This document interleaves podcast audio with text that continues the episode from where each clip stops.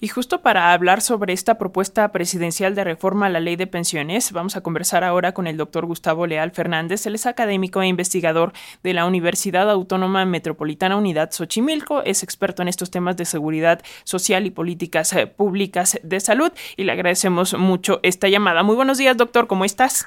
Buenos días, Alexia. Mucho gusto en saludarlos. Feliz año y a ti y a todo el auditorio. El gusto es nuestro, doctor. ¿Y qué te parece si para comenzar esta conversación em, hablamos sobre cuál es la realidad que existe en materia de pensiones detrás de este anuncio del presidente Andrés Manuel López Obrador de revisar, de presentar eh, esta contrarreforma a la ley de pensiones antes de que concluya su gobierno? ¿Qué nos dices? Pues sí, la declaración del presidente, que fue justamente el domingo, es una declaración un poco imprecisa, podríamos decir. Son solo dos párrafos dentro de un discurso muy amplio, ¿verdad? Y eh, lo primero que llama la atención es que esta declaración no explicita si se refiere a todo el sistema de, pensiones, ¿verdad? Al apartado A y al apartado B, o solo al apartado B.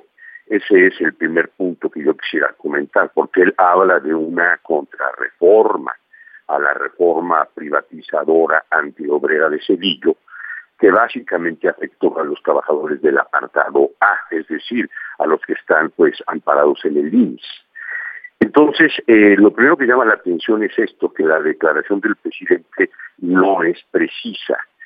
Y hemos seguido, sí, con mucho cuidado todas las declaraciones recientes que ha hecho y eh, hay que tomar en cuenta que ya en diciembre del año 2020 él operó un tibio ajuste al apartado A, ¿verdad? A los 22 millones de trabajadores que están asegurados en el INS. Ahí ya hubo un primer paso de la cuarta transformación que no va al fondo del asunto público y representa realmente, como decía yo, un ajuste muy tibio.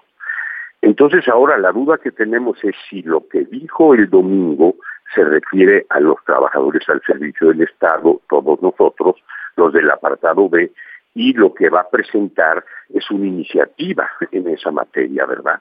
Entonces ese es el primer comentario que habría que hacer, que no está todavía claro para dónde caminaría lo que él anunció este domingo. Una muy buena pregunta, eh, doctor, pero eh, ¿Quisieras también ayudarnos a, entender, a recordar cómo se aplica actualmente eh, eh, la ley de pensiones, esta ley eh, de las afores, de las cuentas individuales, para ponernos todavía un poquito más en contexto?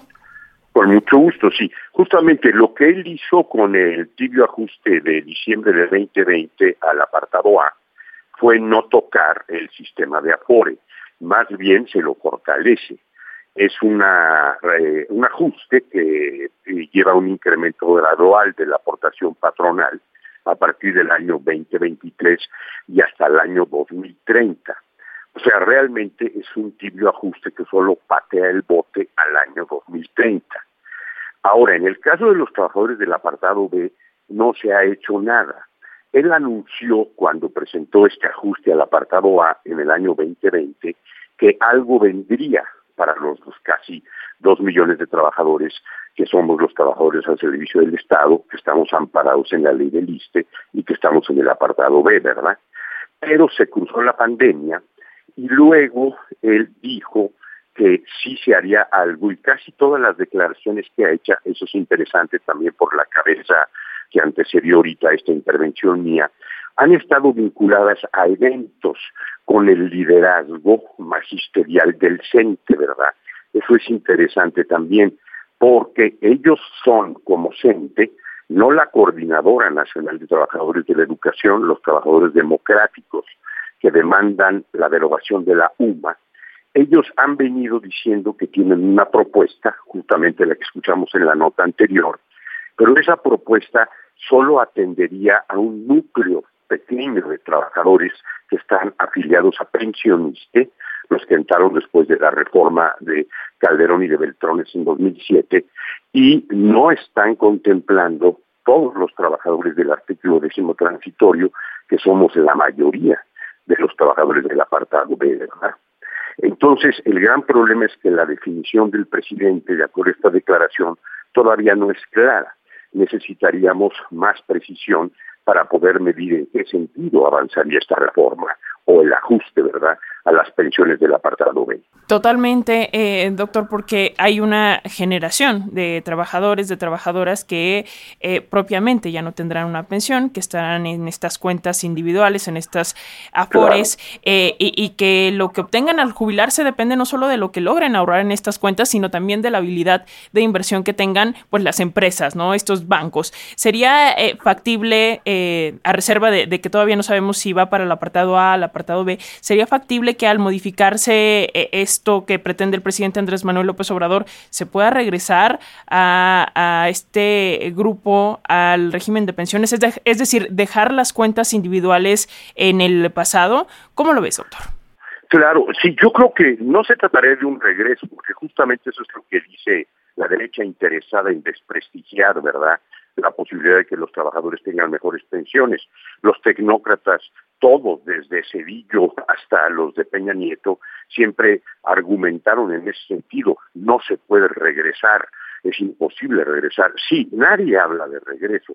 Lo que habría que hacer, y ahí es lo que es muy interesante, es ver si el presidente está contemplando todavía, antes de terminar su periodo, ¿verdad?, introducir un ajuste profundo y serio a todo el sistema con el cual evidentemente se beneficiaría a todos con mejores pensiones, un ajuste que podría perfectamente hacerse sin necesidad de ninguna reforma fiscal, pero que evidentemente lleva un costo. Y aquí es donde entra el asunto. Este costo implica que habría que darle prioridad a este tema. Así como el presidente ha priorizado pues toda la estructura de los trenes, el canal interoceánico, la defensa de Pemex, la defensa de la Comisión Federal de Electricidad, habría que agregar ahora la defensa de un sistema de pensiones que realmente no esté enfocado, como pretende siempre la derecha, hacia los adultos mayores, sino básicamente hacia los jóvenes. Es decir, un cambio de paradigma ofrecer a la nueva generación de mexicanos que están entrando al mercado de trabajo un esquema de pensiones digno, y eso creo yo que es completamente posible si se lo coloca en esta prioridad, que es justamente lo que tú señalas. Hay pues una serie de afectados, todos los que estamos en el apartado B por la reforma de Calderón, y ese universo es el que debería ser objeto de una atención especial, no como plantea el CENTE en la nota que acabamos de escuchar, que solo pidiéndoles que aporten más a su ahorro solidario, sino revisando la estructura del sistema de cuentas individuales y armando un modelo nuevo que beneficie a todos, especialmente a los jóvenes. Pues esperamos que así sea y de esto seguiremos muy atentos, atentos. Doctor Gustavo Leal Fernández, académico investigador de la Universidad Autónoma Metropolitana Unidad Xochimilco, experto en estos temas de seguridad social. Eh, pues si nos lo permite, seguiremos en constante comunicación eh, a reserva de saber justo si esto eh, va al apartado A, al apartado B, es decir, a trabajadores digamos, al servicio del Estado o a personas aseguradas en el IMSS. Así que, pues, ya estaremos hablando muy pronto. Claro que sí, Alicia. Muy buen día y muchas felicidades. Gracias, doctor.